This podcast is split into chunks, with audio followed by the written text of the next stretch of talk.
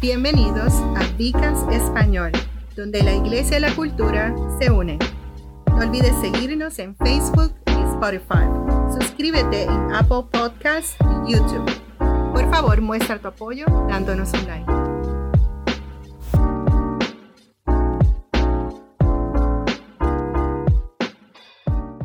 Dios me los bendiga, Dios me los guarde. Este su, su servidor, el doctor Roberto González, lead pastor del North Campus. Y estamos acá en Bcast Español. Conmigo se encuentra Rosemary Obregón, directora de intérprete en el Central Campus y también trabajo en North Campus en adoración y con los niños. Y estamos como un tema que sentimos que va a ser de mucha bendición, mejores juntos. El Vicas anterior hablamos de ser comisionados juntos, que se encuentra en Hechos 1, del 6 al 11. Y hablamos un poco acerca de las promesas futuras, de nuestra misión actual y de no quedarnos atrapados en el pasado. Hoy vamos a comenzar nuestro nuevo tema que se llama Orando Juntos y Rosemary. Así es, Orando Juntos, que para referencia pueden leer el libro de Hechos, capítulo 1, versos 12 al 14. Y comencemos con el primer tema. Todos necesitamos orar. Amén. Todos necesitamos orar. Orar puede ser uno de los aspectos más importantes de nuestra vida cristiana. La oración tiene la capacidad de que nosotros podamos ver sanidad, podemos ver milagros ocurrir, podemos entender las escrituras, eh, a mí me encanta sentarme y hacer una pequeña oración antes de leer la escritura. Sí, para que, para que Dios le abra la, la, la, mente a uno, para que le, abra el entendimiento. Eh, para que le dé entendimiento a uno.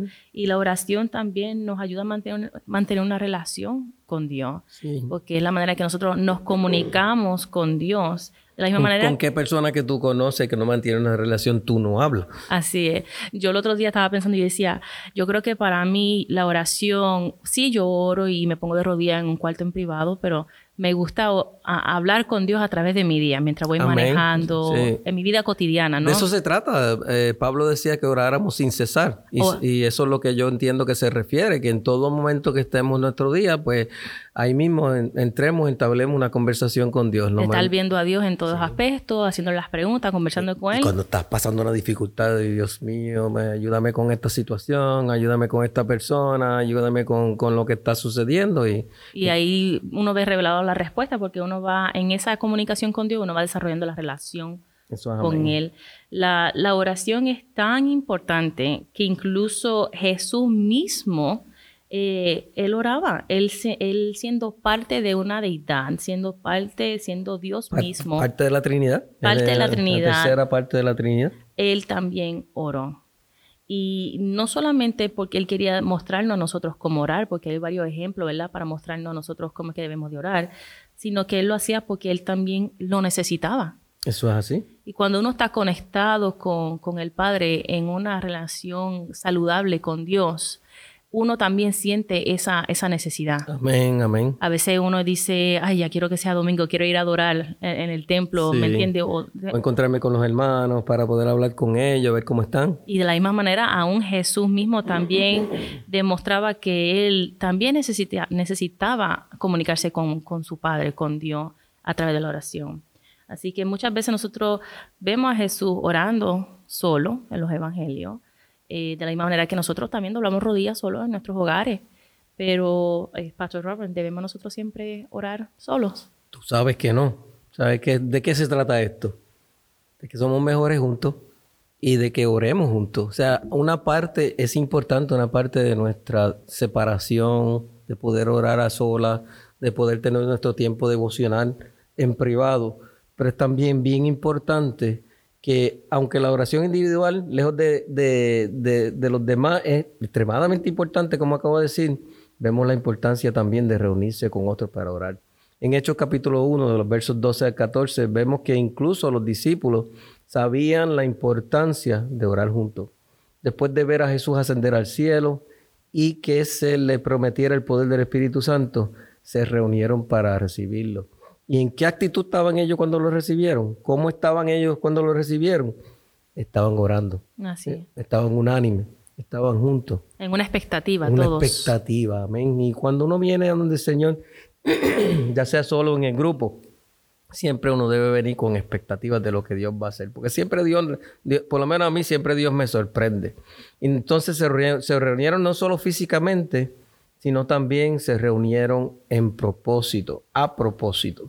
Todos oraron unánime buscando a Dios y el Espíritu Santo. Con eso no queremos decir que, que lo prometido no se iba a dar si no estuvieran así. ¿Sabes? Porque ya Jesús había prometido que el Espíritu Santo iba a venir sobre ellos. Y entendemos que, que si eso fue una promesa, eso iba a suceder. Pero la actitud con la que uno recibe los regalos, la actitud con la que uno recibe lo que Dios quiere hacer con uno, la actitud con que uno está esperando que Dios haga lo que prometió hacer, es, una, es muy importante. Y es, es bueno que Dios encuentra a los hermanos juntos, unidos, orando y esperando que Dios haga lo que va a hacer. Estamos esperando un mover de Dios, estamos esperando un avivamiento. Que Dios nos encuentre juntos, orando juntos y por la misma razón. Orando unánime y orando en un acuerdo. Sí, en común acuerdo. En este momento, buscar el Espíritu Santo a través de la oración no es una opción, es una necesidad. Así es.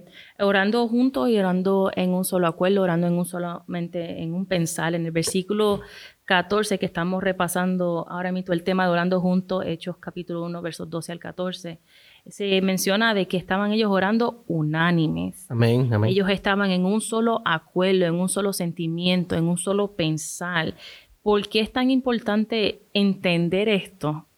Es que cuando nosotros estamos todos juntos, yo decía eh, juntos pero no revueltos, o sea, estamos todos en un solo lugar, pero no estamos todos en diferentes pensar. Amén. Si tú vas a una, una fiesta, una fiesta de cumpleaños, están todos en un mismo lugar, pero están todos haciendo algo diferente, pensando en cosas diferentes.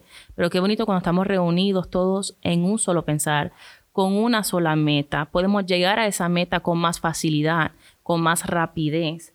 Cuando hacemos algo unánime, cuando estamos en un acuerdo, estamos haciendo algo juntos y lo estamos haciendo al mismo tiempo. Todo el mundo está involucrado y todo el mundo está en un solo acuerdo de cuál es la tarea que hay que hacer, qué es lo que hay que cumplir, cuál es la misión. Y esto es importante saberlo porque esto establece un estándar sobre cómo es que debe ser la oración corporativa.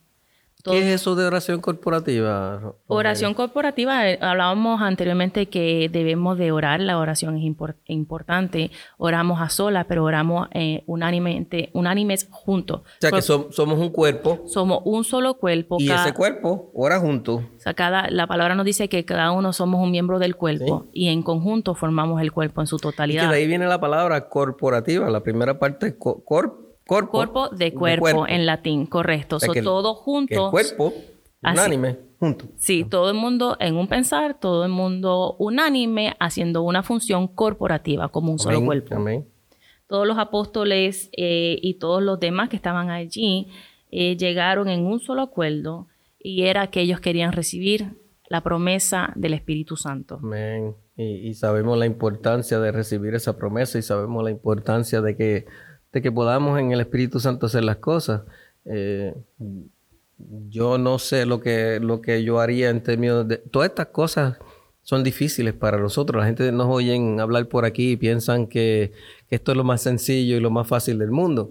Pero todos nosotros pues nos da esa, ese, ese nerviosismo, esa preocupación, esa timidez y cuando el Espíritu Santo está sobre nosotros, nos da todo lo contrario, nos da la valentía, nos da el denuedo, nos da, nos da el poder hablar las cosas que tenemos que hablar cuando estamos hablando acerca de las cosas de Dios y las cosas que Dios quiere que, que los demás sepan.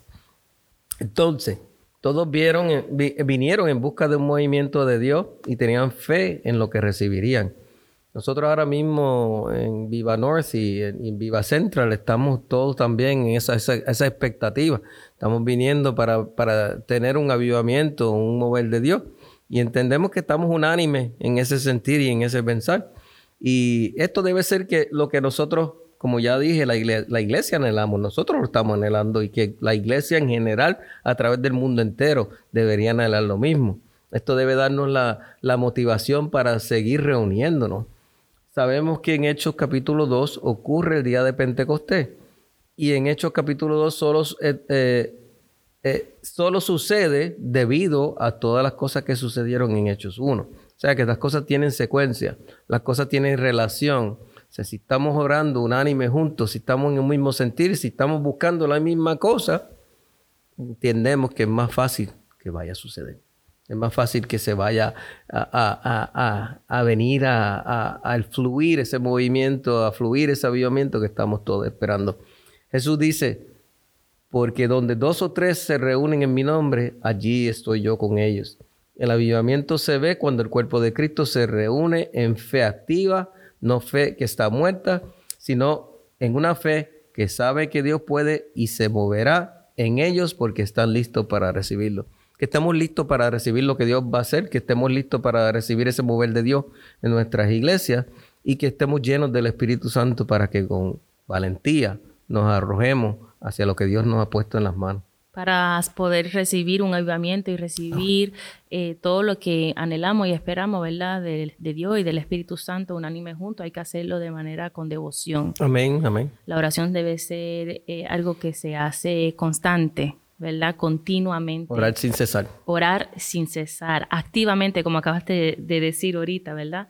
es una fe activa, es una oración también activa. Sabemos que los apóstoles no solo se reunieron en un solo acuerdo para orar, sino que se dedicaron a la oración. ¿Y por qué es importante eh, la devoción a la oración? Es que el Espíritu Santo no se puede limitar. Amén. Ellos no se limitaron a pedir que el Espíritu Santo viniera y se sentaron simplemente a esperar. No fue una oración corta y aquí me siento a esperar que llegue el Espíritu Santo. Yo creo que ese es el punto importante, que ellos, eh, si vamos al caso, era una promesa. Era una promesa. Y si tú vas a recibir una promesa, lo más probable es que la promesa, como quiera, va a llegar. Pero ellos no se sentaron a esperar la promesa, ellos activamente empezaron a buscarla. Así es. Eh, tú dices esas palabras y me acuerda como yo tengo una nena pequeña en casa y cuando tú le dices, eh, Sofía. Eh, sí, sí, Sofía, vamos a hacer eso ahorita o tú le haces una promesa, ¿verdad? Pero cada cinco minutos, ¿qué hace? Sí. Los, niños los niños son así, los niños son así. Ellos, tú, yo, así que es mejor no hacer promesa. Pues, tú, sabes que tú vas a cumplir la promesa. Ellos saben que tú les se los vas a dar, pero, lo quieren ya. Es para ayer. Exacto, y de la misma manera los apóstoles estaban, ¿verdad? Eh, como digo, hincando, ¿verdad? Estaban orando, orando, orando, orando sin cesar, que ese es el tema que estamos hablando, orando con, de una, de una manera de devoción. La Biblia nos ordena que debemos orar de la misma manera. Eh, y ahí es cuando nosotros podemos ver los resultados. En Lucas capítulo 11, versos 9 al 10 dice, y yo os, os digo, pedid y se os dará, buscad y hallaréis llamad y se os abrirá, porque todo aquel que pide recibe, y el que busca halla, y el que llama se le abrirá. Qué hermoso. Sí, es que nos están diciendo que seamos insistentes y persistentes en la oración, que no nos cansemos de orar, que no nos cansemos de pedir, que no nos cansemos de buscar, que no nos cansemos de tocar porque la palabra nos promete que si pedimos, recibiremos, que si buscamos, hallaremos y que si llamamos, se nos abrirá. Así que todos los que están ahí como que a punto de cansarse por esa petición que tienen frente al Señor, no se rinda, no se cansa. Eh, sabemos que la persistencia es una de las cualidades que se nos pide en la oración. Así que hasta que usted no ve rompimiento, hasta que usted no ve que llegue al otro lado, hasta que usted no ve esa promesa que se lleve a cabo, Siga orando, siga orando, siga orando. Jesús aquí, como dije, nos llama a la persistencia. Preguntar, buscar y llamar son ejemplos de alguien que quiere recibir algo. O sea, es una actitud, una actitud de que, como la, como la niña de Rosemary, que ella quería recibir eso, lo quería recibir lo más pronto que fuera posible. Y ella seguía pidiendo, seguía pidiendo. Ella sabe que la promesa llegaba, pero ella quería como que acelerar que la promesa llegara más rápido y muchas veces lo aceleran. Así es. Muchas veces se cumple antes. Muchas veces se cumple antes porque uno ve, pues, si no, pues hay poder en la oración de aquellos que se, que se ponen de acuerdo y anhelan ver un movimiento de Dios. Acuérdense que una oración de acuerdo eh, puede mucho y los apóstoles no son los únicos con la autoridad para pedir fuego que caiga del cielo. Esa autoridad se nos ha dado a todos nosotros. Cuando hablamos de fuego, hablamos del fuego del Espíritu Santo y hablamos de lo que el Espíritu Santo puede hacer. Y nosotros tenemos autoridad para pedir esas cosas. Tenemos también el cuerpo de Cristo para que se una con nosotros a pedir que, eso, que esas cosas suceden. Y tenemos pues eh, la potestad que podemos, o tenemos acceso al trono, al reino, para que podamos hablar directamente con el Señor y somos sus hijos y podemos directamente ir a donde nuestros padres, como la, como la hija de, de Rosemary, y decir, Señor, mi promesa, la estoy esperando. ¿Cuándo, ¿Cuándo llega? Mañana, ahora, dámela, dámela, No sé si tú has tenido una oración de esa de desespero, Ah, ¿verdad? sí. Padre, tú me prometiste y no lo estoy viendo, ¿verdad? Yo creo que todos hemos tenido esa En algún experiencia en algún momento de este caminar donde tenemos una oración de que si Dios no aparece, no sabemos qué va a suceder. Pero qué bonito que ese es el momento que uno le deja todo a Dios. Amén, amén. Y, y uno, uno descansa en las manos de Dios y, y Dios no se tarda como, como algunos tienen, como algunos tienen por, ¿sabes? Como, como algunos piensan. Dios llega justo a tiempo y yo por lo menos puedo decir que nunca me ha faltado y siempre ha llegado en el momento oportuno. ¿Algo más que quieras decir acerca del, del tema, Rosemary? Porque creo que estamos llegando al cierre. Así es, estamos llegando al cierre, orando juntos es algo muy poderoso cuando podemos venir corporativamente, pues en un solamente pensar, en un solo acuerdo, en una sola misión. Y también es bonito cuando podemos levantarnos uno a otros también en oración. Estamos hablando de mejores juntos. Hemos hablado anteriormente de ser comisionados juntos, donde vemos las promesas, la misión y no quedar tra- nos atrapados en el pasado. Y en este VICAS hemos estado cubriendo orando juntos. Y dentro de orando juntos, todos necesitan orar. Tenemos que orar unánimes y de un acuerdo y que tenemos que tener devoción a la oración. Que nuestra oración eh, siempre va a ser escuchada, pero entendemos que hay una actitud que, que nos ayude y nos pone en la posición correcta para poder orar y para poder recibir lo que tenemos que recibir. He estado escuchando Vicas Español. Este es su hermano, su amigo, el doctor Roberto González, doctor en medicina, lead pastor del North Campus. Conmigo se encuentra. Rosemary Obregón, directora de intérprete del Central Campus y trabajo también con North Campus. Que Dios nos los bendiga, que Dios les guarde. Amén. Bendiciones. Gracias por acompañarnos en Vicast Español. No olvides seguirnos en Facebook y Spotify. Suscríbase en YouTube y Apple Podcasts. Por favor, muestre tu apoyo con un like. Esto hace que crezca el Vicast y a expandir el Evangelio.